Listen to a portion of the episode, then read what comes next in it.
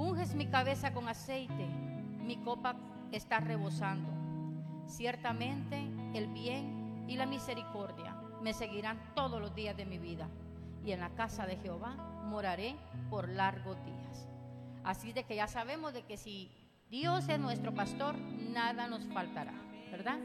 Todo está bajo control cuando confiamos y creemos en el que vive y reina para siempre, el Dios de milagros. Él es el Dios de milagros, el Dios que tiene el control de cada uno de nosotros, el mío y el tuyo. Así de que si estás aquí es porque el Señor te ha traído, el Señor tiene palabra para ti esta tarde. Les pido que cerremos nuestros ojos y le pidamos al Señor dirección, que le pidamos al Señor paz y que le pidamos de que sea Él el que nos guíe esta tarde.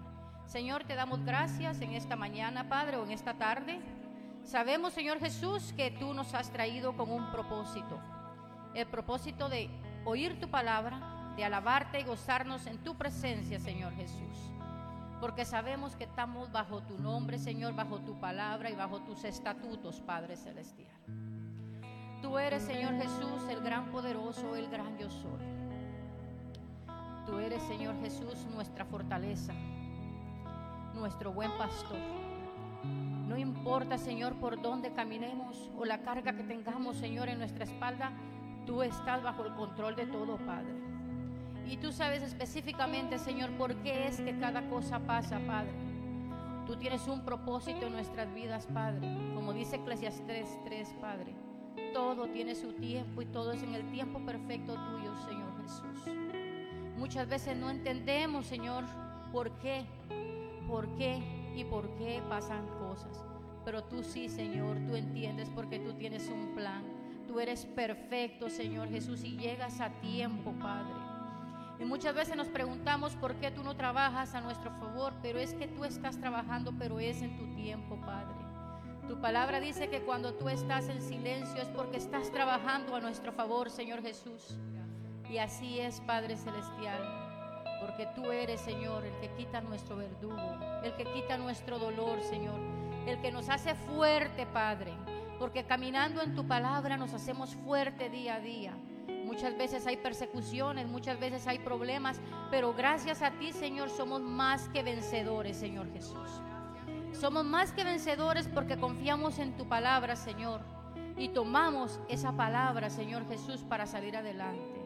Gracias, Señor, por todo lo que tú nos enseñas, Padre, esas enseñanzas que nos das día a día, Señor Jesús.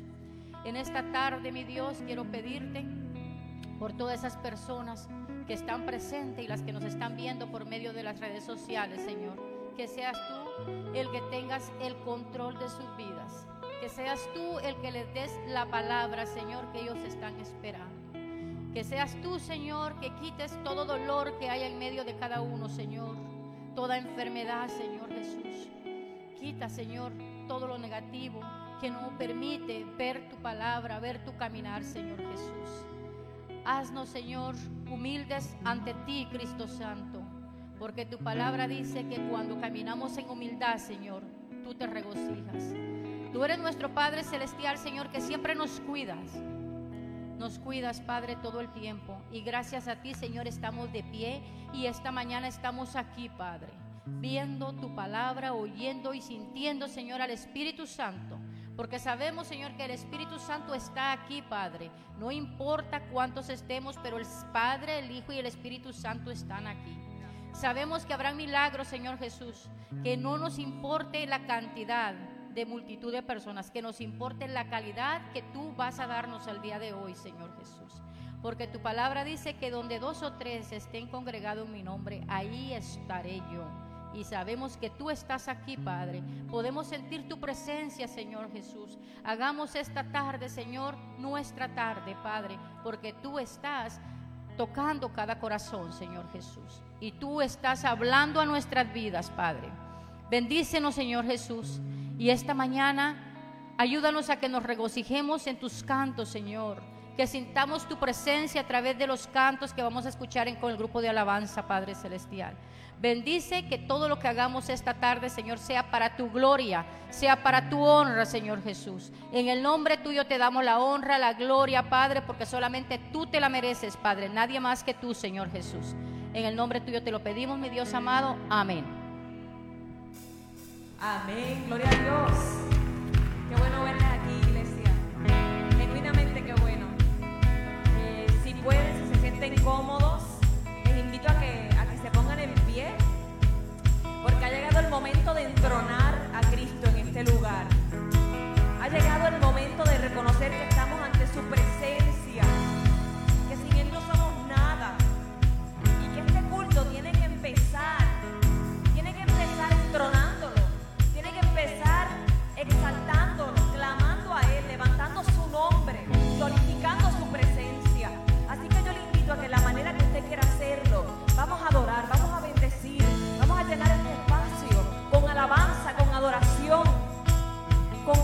cántico nuevo para que el Señor se regocije en este lugar. Aleluya. Vamos y decimos.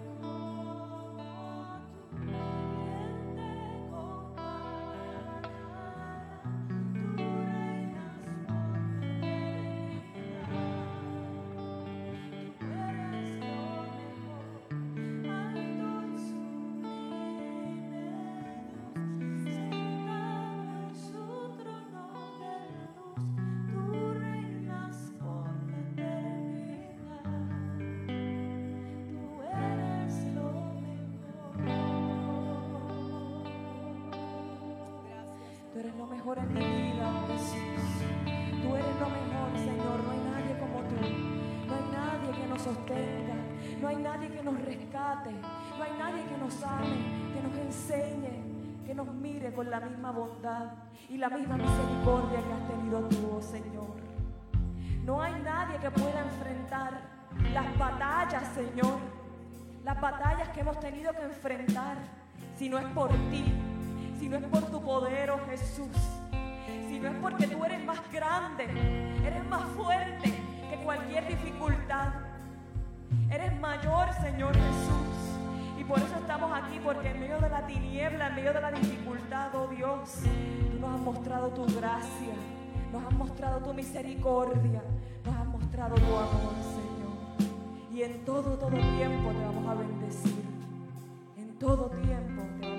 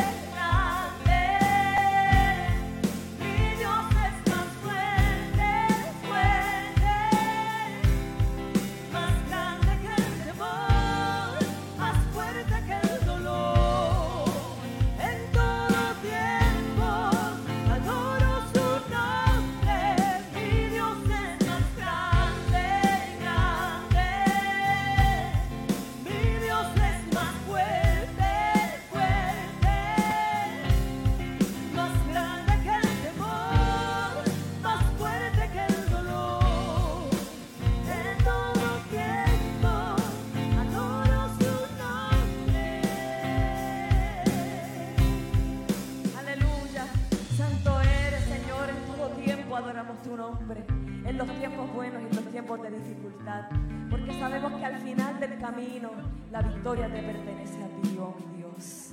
Y adoramos Jesús. Un fuerte aplauso para el Señor. Un fuerte aplauso para Jesús. Alabamos Jesús. Te bendecimos, oh Señor.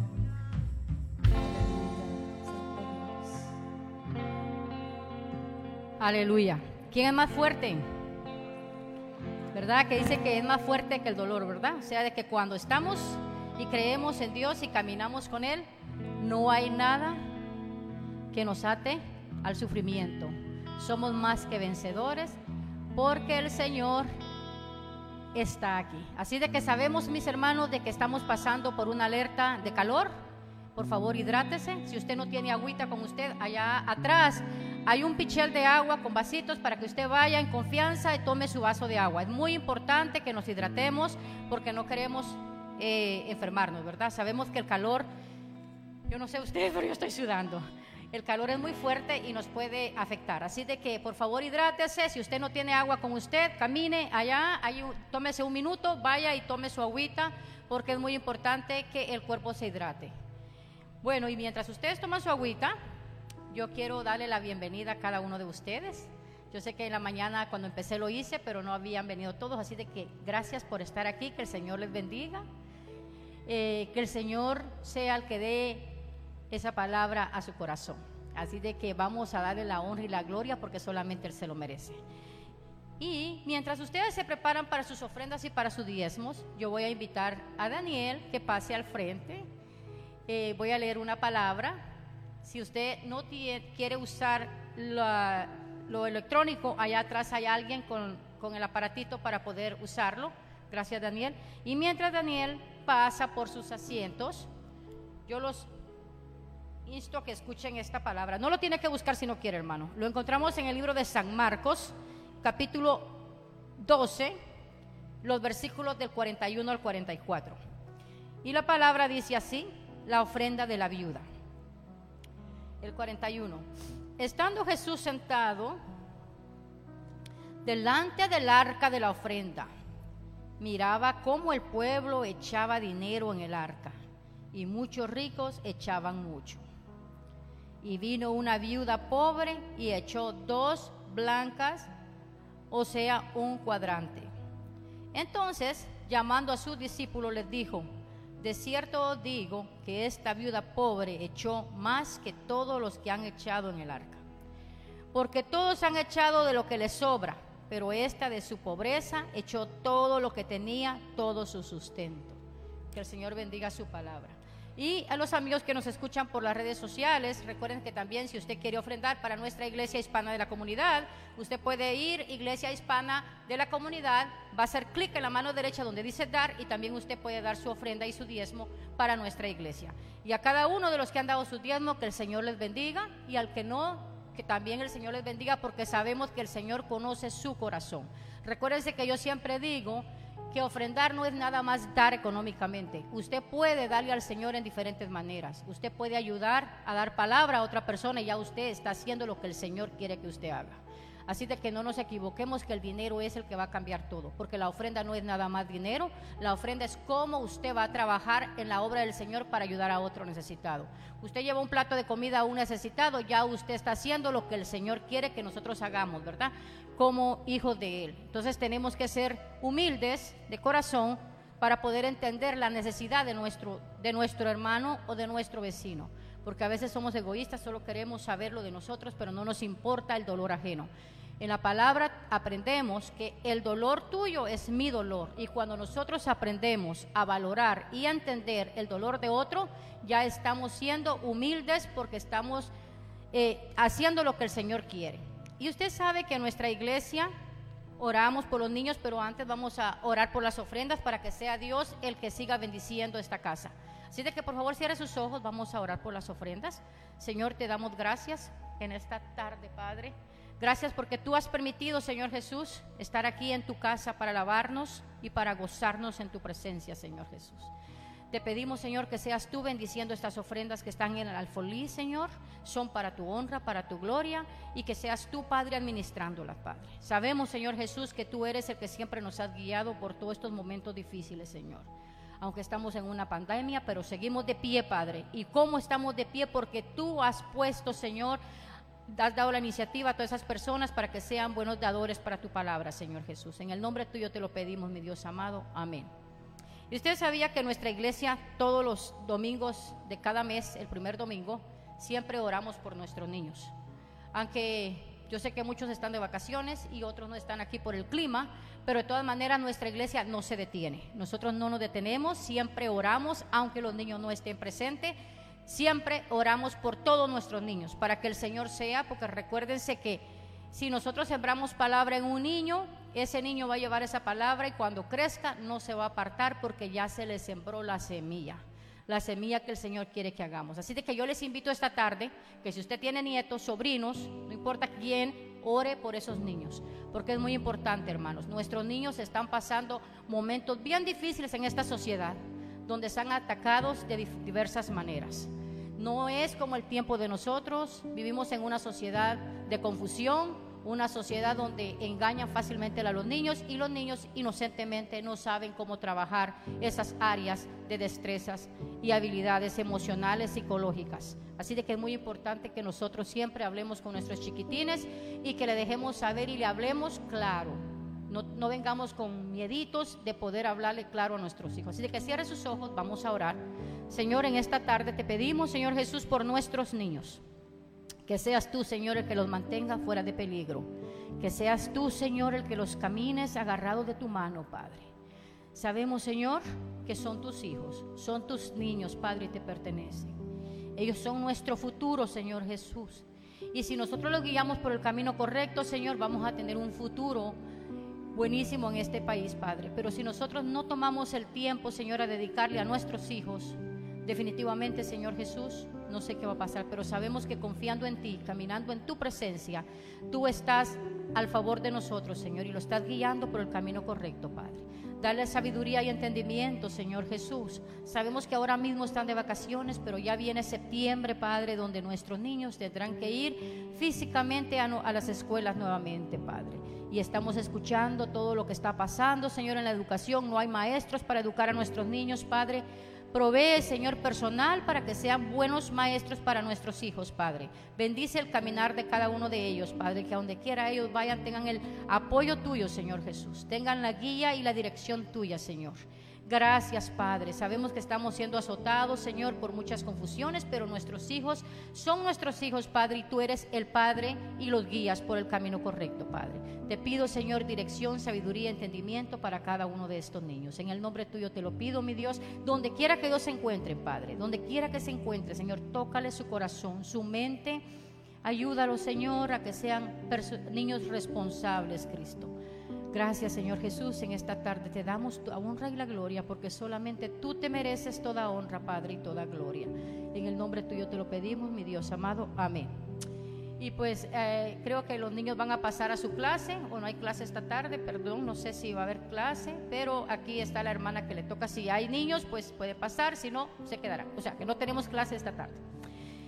Y ahora creo que vamos a pasar a la persona que nos trae la palabra. Voy a invitar a Yesenia que pase al frente. Sabemos que ya Dios la preparó, ¿verdad? Pero vamos a orar para que Dios dé palabra, para que Dios la toque y para que todo lo que ella diga sea respaldado por quién? Por Dios. Así de que el Señor les bendiga a cada uno. Ayúdenme a orar. Levante su mano ahí donde se encuentre. Pidámosle a Dios dirección. Pidámosle que sea Él que use Yesenia. Que el Espíritu Santo se mueva porque muchas veces tenemos que ser guiados por el Señor para poder hablar de lo que Él quiere que nosotros hablemos. Señor, te damos gracias en esta tarde, mi Dios. Ponemos, Señor, esta palabra en ti, Señor. Palabra que venga de boca de Yesenia, Señor, que no sea Yesenia hablando, que seas tú hablando a través de ella, Padre Celestial. Yo sé que tú la preparaste, ella está preparada, pero sabemos que tú, Señor, la guiarás. Tú, Padre, te quedarás con ella y tú darás palabra para todo tu pueblo, Señor. Tu pueblo tiene sed de ti, Padre. Tu pueblo tiene hambre de ti. Y la palabra que recibamos, Señor Jesús, sea de bendición. Gracias, Padre mío, en esta tarde. Sabemos, Señor, que estamos aquí con un propósito, porque nos trajiste con un propósito, el propósito de escuchar, el propósito de aprender y de practicar tu palabra, Señor Jesús. Que no llegue nuestro corazón vacío a nuestros hogares, que nuestro corazón llegue regocijado, lleno de tu espíritu, lleno de tu palabra, Señor Jesús. Porque qué hermoso es, Padre, cuando nos regocijamos en tu presencia y recibimos esa palabra, Señor. Porque tu palabra dice, Padre, que no puede llegar nuestro corazón vacío tal como vino, Padre. Sabemos que tú hablarás, hablarás esta tarde, Padre, y usarás a Yesenia. En el nombre tuyo te lo pedimos, mi Dios amado. Amén.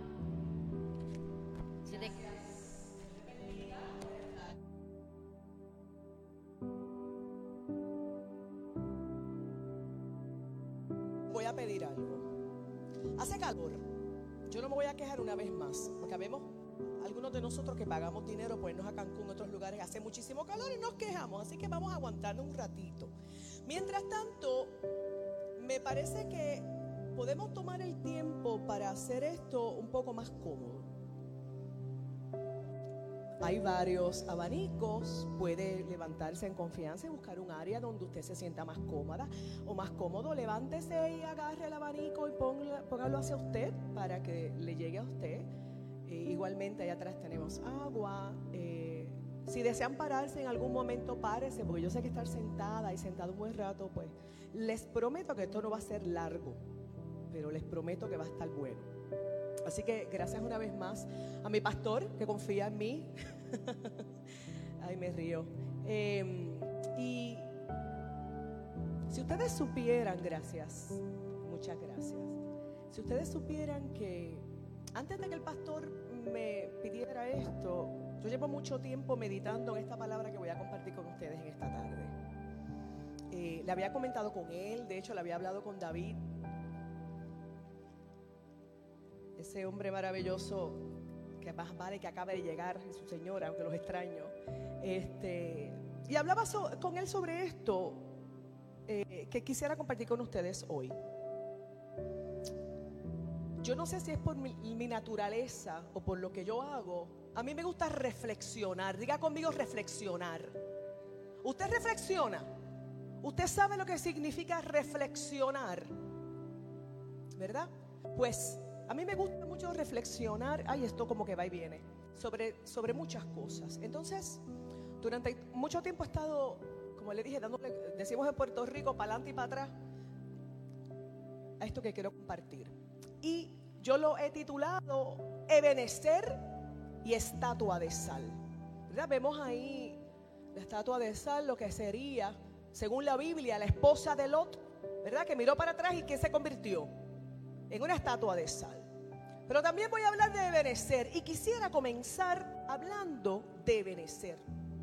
Eben o Ebenecer es una expresión hebrea del Antiguo Testamento. Fíjate, mira esto, me acabo de enterar, que significa piedra de socorro. Ebenecer no significa hasta aquí me ha traído Jehová. Hasta aquí me ha traído Jehová es la acción. Pero el ebenecer es la piedra de socorro. Y le soy honesta, para el que me esté viendo y para los que estén aquí, yo eso no lo sabía. Yo pensaba que Ebenecer significaba hasta aquí me ha traído Jehová. Así que me gustaría continuar esta conversación. Eh, ahora no sé dónde, ajá, next. Ahí está, ¿verdad? Sí, ok. Este, utilizando como marco de referencia la palabra del Señor. Si me bajan aquí un poquito, porque yo hablo bastante alto. Gracias. Eh, y en Primera de Samuel voy a estar utilizando ahora y durante esta conversación la, eh, nueva traducción viviente va a ser eh, la Biblia que voy a estar utilizando. Y entonces en, la, en 1 de Samuel 7:12 encontramos una porción que hace que habla específicamente de Berecer y dice, luego Samuel tomó una piedra grande y la colocó entre las ciudades de Mizpa y Hasana, Gesana, perdón la llamó Ebenezer, que significa la piedra de ayuda, la piedra de socorro. Porque dijo, hasta aquí nos ha ayudado el Señor. Mientras ponía junto a la información que quería traer y le decía, Señor, ayúdame, porque yo sé lo que yo quiero decir, pero no es lo que yo quiero, es lo que tú quieres.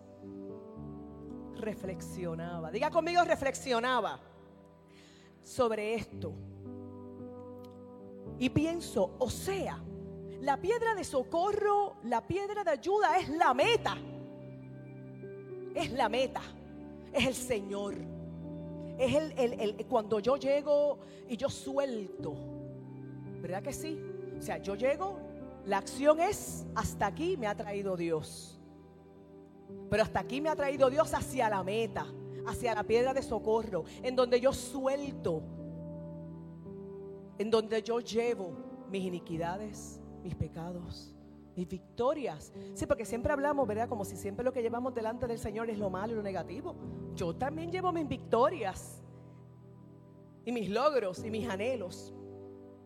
Así que la piedra, la piedra Ebenecer. Entonces, les pido que pongan al lado la piedra de socorro y ahora Vayan conmigo un poquito en la historia, en la Biblia. Y vamos a la estatua de Sal. Yesenia, ¿qué tiene que ver una cosa con la otra? Ya mismo les voy a decir.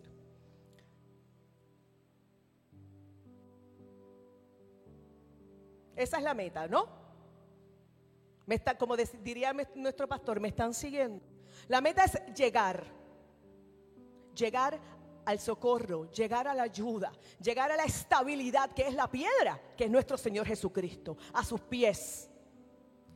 Entonces, como les dije, pónganlo a un ladito y vamos a la estatua de sal. En Génesis eh, yo no sé bregar con esto, mi amiguito, él es el que, el que me ayuda, pero mientras tanto yo puedo continuar. Algo le metí del dedo ahí sin querer. Eh, la palabra del Señor en Génesis 19, fue que le metí para allá, ajá, gracias. En Génesis 19 eh, nos cuenta que, haciendo alusión a la estatua de sal, dice la palabra, cuando quedaron a salvo fuera de la ciudad, uno de los ángeles, usted me imagino que se sabe la historia, no tengo que ir para atrás, ¿verdad?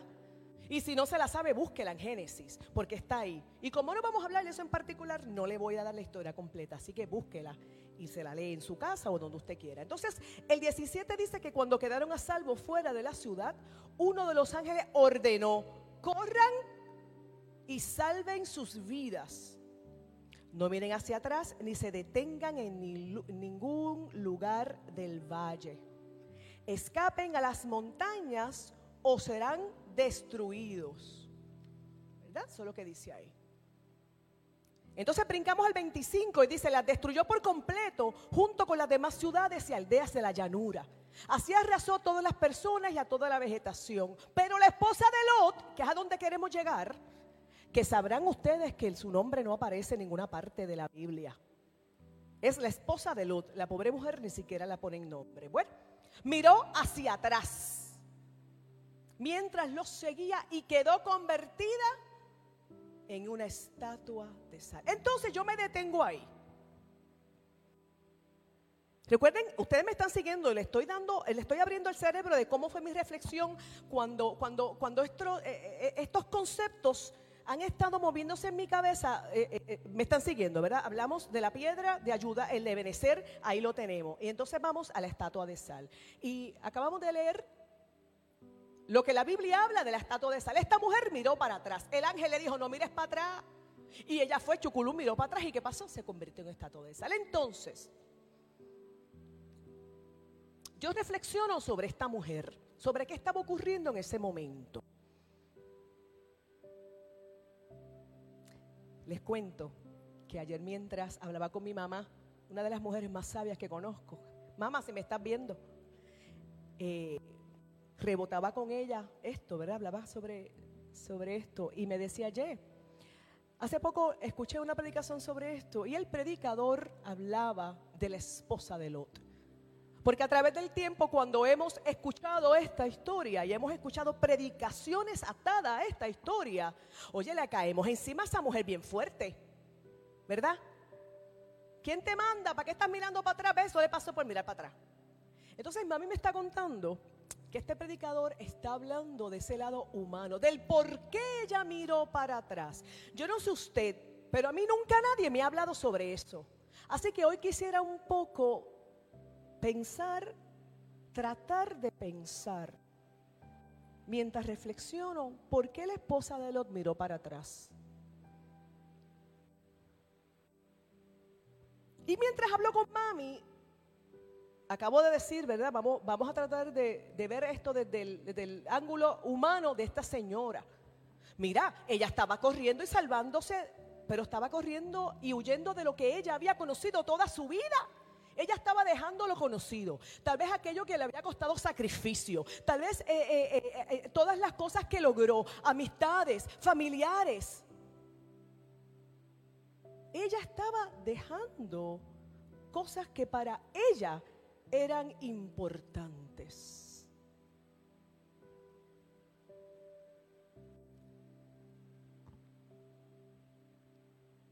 ¿En algún momento en la vida has mirado para atrás? No me contestes. Vamos a dejarlo ahí. A veces en la vida, me parece a mí, que no debemos mirar hacia atrás. Y de hecho, cuando busqué la Biblia, leí y encontré tanto y tanto y tanto de que no mires para atrás eh, eh, por tantas razones y te vas a convertir en esto y te va a pasar aquello. Y, y entonces yo siento que a veces caminamos mirando hacia el frente constantemente por temor a convertirme en estatua de sal por obediencia, porque recuerden que esta señora, el ángel le dijo, no mires para atrás. Y ella desobedeció, miró para atrás y bueno. Pero esto me lleva a preguntarme a mí misma, ¿por qué yo, Yesenia, usted tendrá sus razones, ¿por qué yo no debo mirar hacia atrás? ¿Por qué no?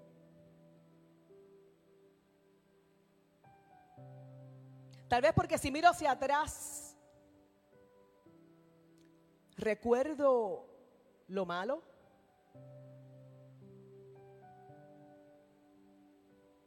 Tal vez porque si miro hacia atrás, siento que no voy a progresar y no voy a prosperar.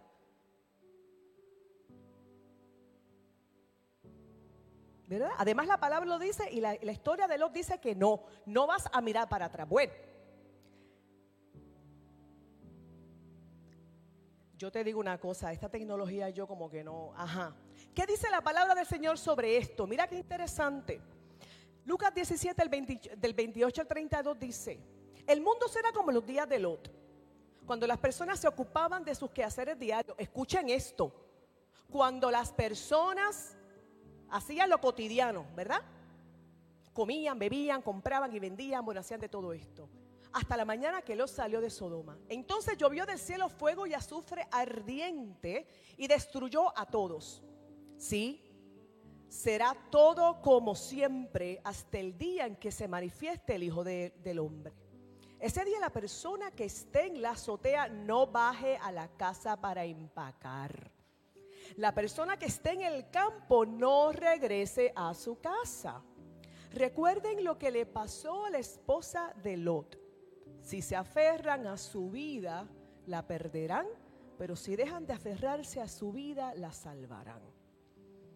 Recuerdan que hace un ratito les dije, ¿verdad? Tratando de entender la humanidad de esta señora, porque ella miró para atrás. Pero el Señor le está diciendo, nuestro Señor Jesucristo le está diciendo, mira, es que no, porque en el momento que tienes que hacer las cosas, tienes que dejar lo que, cuando yo te digo que hagas o que sueltes, suelta.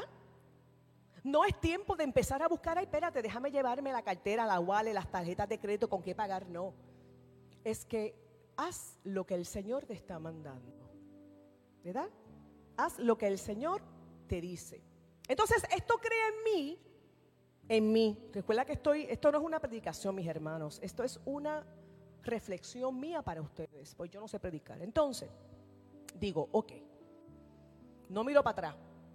Ustedes recuerdan aquel corito, no vuelvo atrás, no vuelvo atrás, aunque me llamen una aleluya, ¿verdad? Que no voy a volver atrás. Yo no sé si yo les he contado a qué yo me dedico. Yo les he dicho que yo me dedico. Yo soy trabajadora social, trabajo hace unos años como terapista de familias y niños, ¿verdad? Y una de las cosas que más me gusta hacer es reflexionar. Diga conmigo reflexionar. Y enseñar a la gente a reflexionar. Todo esto que les estoy diciendo crea en mí unos conflictos y crea en mí unas preguntas que quiero compartir con ustedes hoy. Así que si usted pensó que esto que íbamos a hablar hoy era que no miren para atrás, se equivocan. Esto de lo que voy a hablar hoy no únicamente es sobre mirar atrás. También tiene que ver que en la vida, para saber de dónde el Señor me ha sacado, yo tengo que mirar hacia atrás. Cuando reflexionamos, yo tengo que mirar hacia atrás. Entonces digo, de ahí me sacó el Señor. Hasta aquí me trajo el Señor. Entonces, Muchas veces dándole para atrás este asunto, cuando, cuando escucho predicaciones y estudio estudio bíblico, y, y, todo el mensaje es no mires para atrás, no mires para atrás, está bien, porque no debemos mirar para atrás. Yo vivo, yo conozco gente que viven en el pasado, gente que se dice ser cristiana, que se supone que está agarrada de la piedra, que han tenido experiencias con la piedra y que han soltado, siguen mirando para atrás. Y esta quejadera, que mucho me quejo que mira lo que es esto y lo otro, y, bueno, eh, ¿verdad? Y, viven en el pasado, están atados al pasado. Entonces sí son y somos, porque a veces a mí me ha pasado, entonces sí nos convertimos en estatuas de sal. ¿Tú sabes por qué? Una estatua de sal, ¿qué, qué pasa? No se mueve. O sea, cuando yo miro hacia atrás para quejarme, para no levantarme, es más, hasta para quedarme en mi, lugar cómodo, porque es más cómodo quedarme en el lugar de atrás y no seguir para adelante, entonces me convierto en un estatua de sal, o sea, me inmovilizo.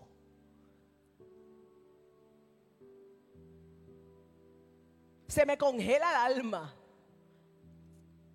Esa mente, en ese cerebro, posiblemente ni siquiera hay procesos de análisis de evaluación. Porque si los hubiera, entonces tú, dijeras, espérate un momento, yo tengo que hacer algo para salir de este hoyo.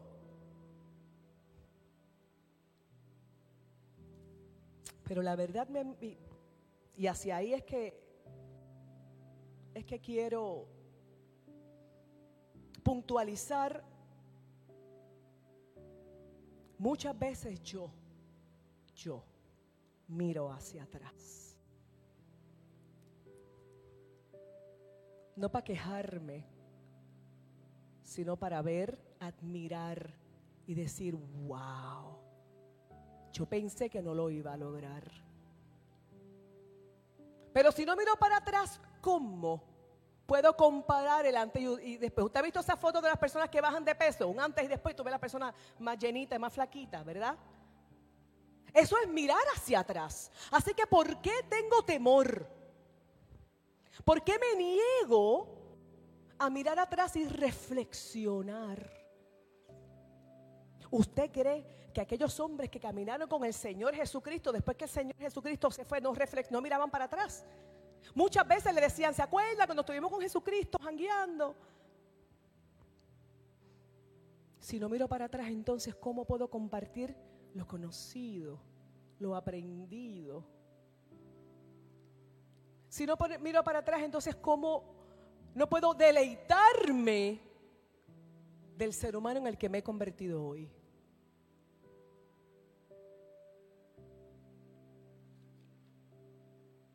Les comparto. Espérate, a ver si es verdad que aprendí. aprendí. Entonces, miro hacia atrás y me convierto en estatua de sal O lo puedo hacer para reflexionar, para crecer. Eso es para ti, eso es para mí. Yo la contesté mientras estaba poniendo esto, tú sabes. Y te voy a decir lo que yo contesté. La verdad es que a veces he mirado para atrás y me he quedado así, ¿sabes? Como una estatua de sal y es la verdad. Gracias a la misericordia del Señor que me ha dicho, mira nena, recuerda dónde saqué. Así que levántese y siga andando. Esto no tiene que ver. Vuelvo y le, digo, le digo como le dije hace unos momentos. A través de mi tiempo he escuchado estas predicaciones y a, y, a pobre mujer la hemos estasajado, decimos en Puerto Rico. Y bueno, a ella le pasó, ¿verdad? Lo que le pasó y bueno.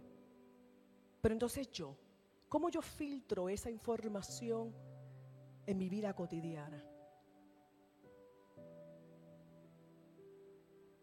¿Cómo crezco? ¿Cómo me levanto? ¿Cómo agradezco? Si no me detengo en el camino y digo, wow. Pero eso nos da temor, porque eso duele a veces, ¿verdad? Porque nos recuerda, óyeme, sigue por aquí, porque acuérdate lo que te pasó. Eso nos confronta.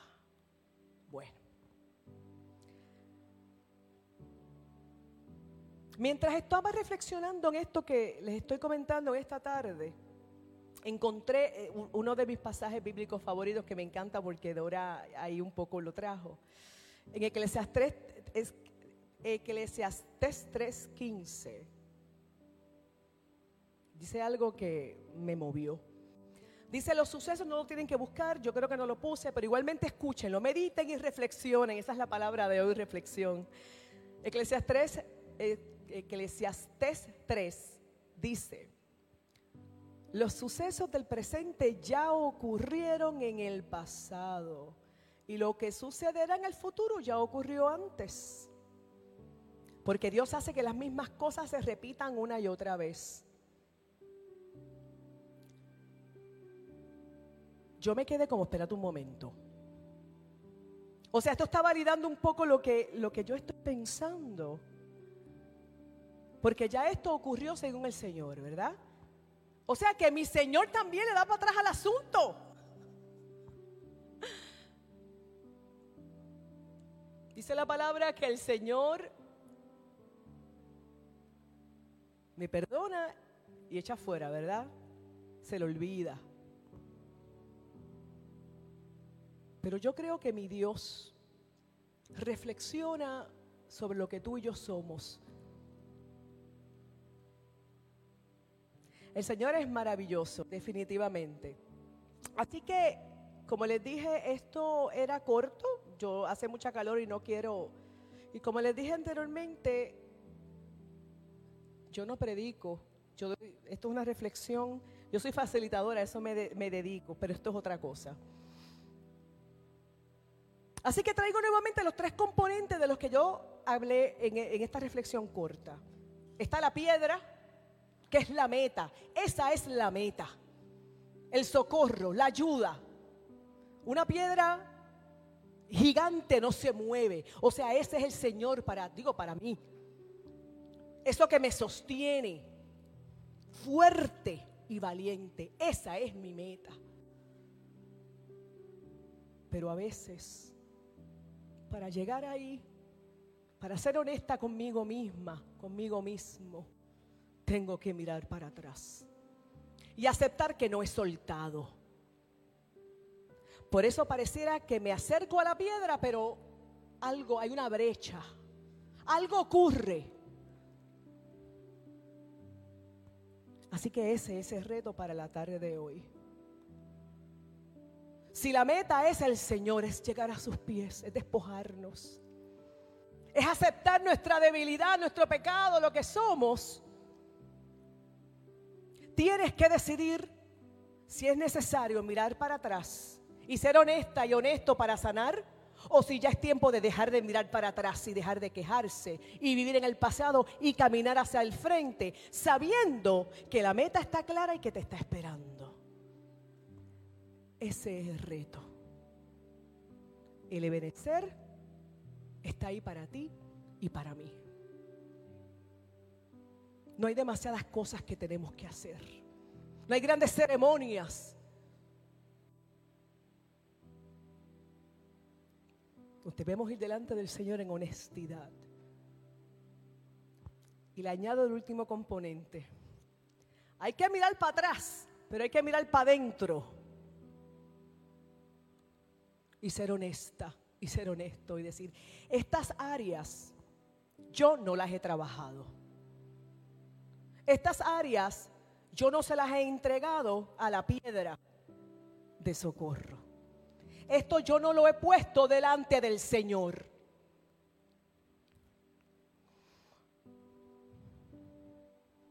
Esta palabra a mí me confronta. Me confronta porque como les decía hace un ratito, les dije lo que yo hacía, ¿verdad? En términos profesionales. En mi mundo del salud mental.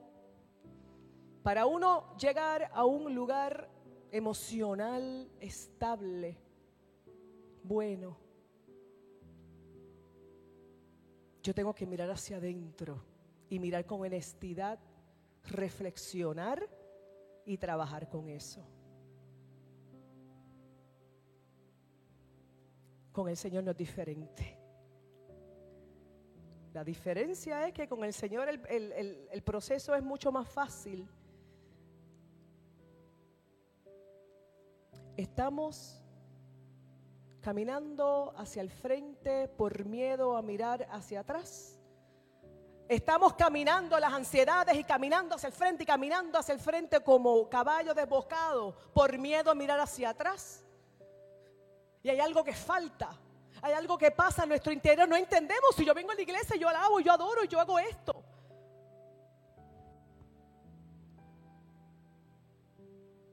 Hermanos y hermanas, hay que detenernos en este caminar. Ser honestos, honestas muchas veces mirar hacia atrás con amor y con compasión. A esta mujer, esposa de Lot, yo la quiero mirar con compasión. No voy a añadir tal vez más de lo que se ha dicho de ella a través del tiempo por haberle desobedecido. No justifico lo que hizo y eso no me toca y esto no tiene que ver con eso. Pero yo quiero activar la compasión hacia esa mujer. Y mientras lo hago, lo activo conmigo misma. Cuando miro para adentro, encuentro esos lugares, esos aspectos que deben ser trabajados para dejar de mirar hacia atrás. Y llegar a esa piedra, a nuestro Señor, y abrazarle y quedarte ahí.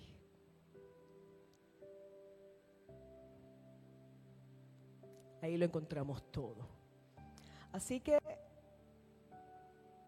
hasta aquí lo quiero dejar, pero no me quiero ir sin orar.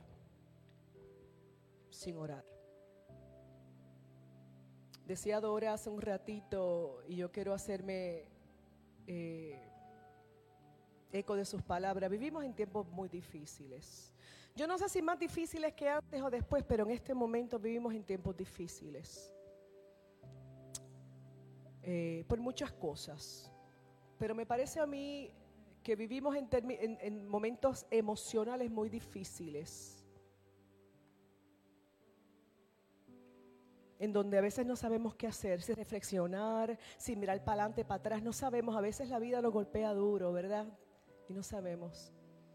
Así que, ¿qué tal si me acompañan en una oración para que el Señor hable nuestras vidas y que quite todo eso que obstaculiza que yo pueda reflexionar y ser honesta conmigo misma, porque el Señor todo lo sabe y todo lo ve. Para entonces yo poder caminar sólido, mirar hacia adelante y llegar a la piedra de, de socorro. ¿Se pueden poner en pie, por favor, si lo desean? Esto fue rapidito, conciso y al punto. Te alabamos, Señor.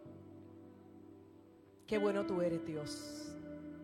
Oh Señor, gracias yo te doy por este momento hermoso, por este privilegio, Señor, que me has permitido de estar aquí, compartir tu palabra, Señor, compartir mi reflexión filtrada a través de mis experiencias contigo. Filtrada, Señor, a través de tu palabra, mi Dios. Palabra rica, palabra buena, palabra que nos levanta, que nos confronta, Señor. Palabra, Señor, que muchas veces nos invita a una reflexión absoluta. Una reflexión, Señor, que a veces duele. En este momento, papá, yo pongo delante de tu presencia a mis hermanos y mis hermanas, aquellos que están aquí, aquellos que estén en sus casas. Señor, sé, conozco que son tiempos difíciles.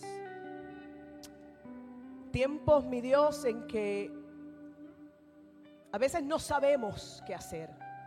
No sabemos, Señor, si caminar, si quedarnos quietos, si mirar hacia atrás, Señor.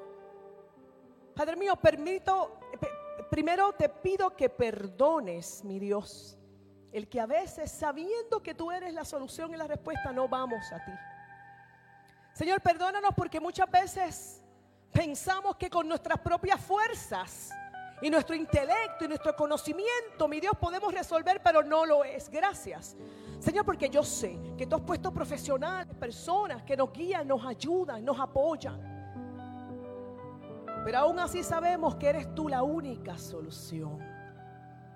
Así que primero, Señor, abro mi corazón y te pido que me perdones cuando cuando he querido seguir caminando sabiendo que no es posible.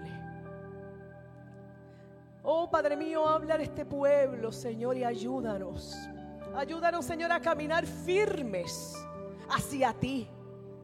Caminar con honestidad, Señor, reconociendo nuestras debilidades, nuestra pequeñez, nuestras situaciones, mi Dios. En que a veces durante el camino me tengo que parar y mirar hacia atrás recordando las maravillas lo lindo, lo bueno, que tú me has puesto en lugares altos, Señor. Y perdóname, Señor, cuando a veces he mirado hacia atrás para quejarme, para quedarme, para inmovilizarme, Señor, cuando tú me estás llamando. Oh, Padre mío, refresca, mi Dios, nuestro ser y ayúdanos a seguir hacia adelante. Ayúdanos a activar, Señor, la reflexión, pero la compasión con nosotros y nosotras y entre nosotros, Señor. El camino es duro, mi Dios. Y te necesitamos. Te pido que sigas caminando junto a nosotros y a nosotras. Con nosotros y nosotras y que nos abraces en el camino, Dios. Gracias, Señor, porque sabemos que la meta es segura, está clara, Señor. Que cuando llegamos a ti entonces podemos descansar, podemos soltar. Gracias yo te doy una vez más por lo lindo y lo bueno que tú eres en el nombre poderoso de tu Hijo Jesús. Amén. Se pueden sentar, qué lindo es el Señor, qué bueno es el Señor. Eh, no nos queremos despedir esta. Qué lindo es el Señor, ¿verdad? Vamos a reflexionar un poquito más. Nos vamos a tomar el tiempo que en vez de estar ahí, mi marido dice que yo hago así con el celular. Vamos a tomarnos un tiempito en descanso, en silencio. Y vamos a analizarnos y vamos a retarnos. Y pregúntate a ti misma, ¿estoy quieta? ¿Me convertí en estatua de sal y no me he dado cuenta?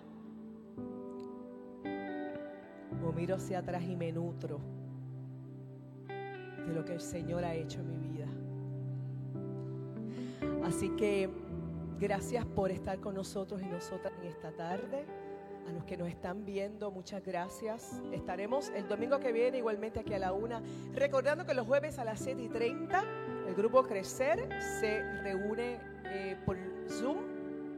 Y los martes a través de Zoom. Igualmente el grupo de intercesión se reúne para orar.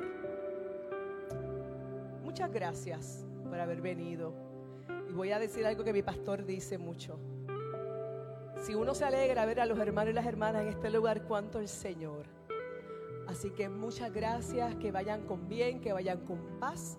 Y les vemos el lunes, el, domingo que viene a la misma hora. Que el Señor les bendiga y que tengan una, una semana llena de hermosas y grandes bendiciones. Le bendiga.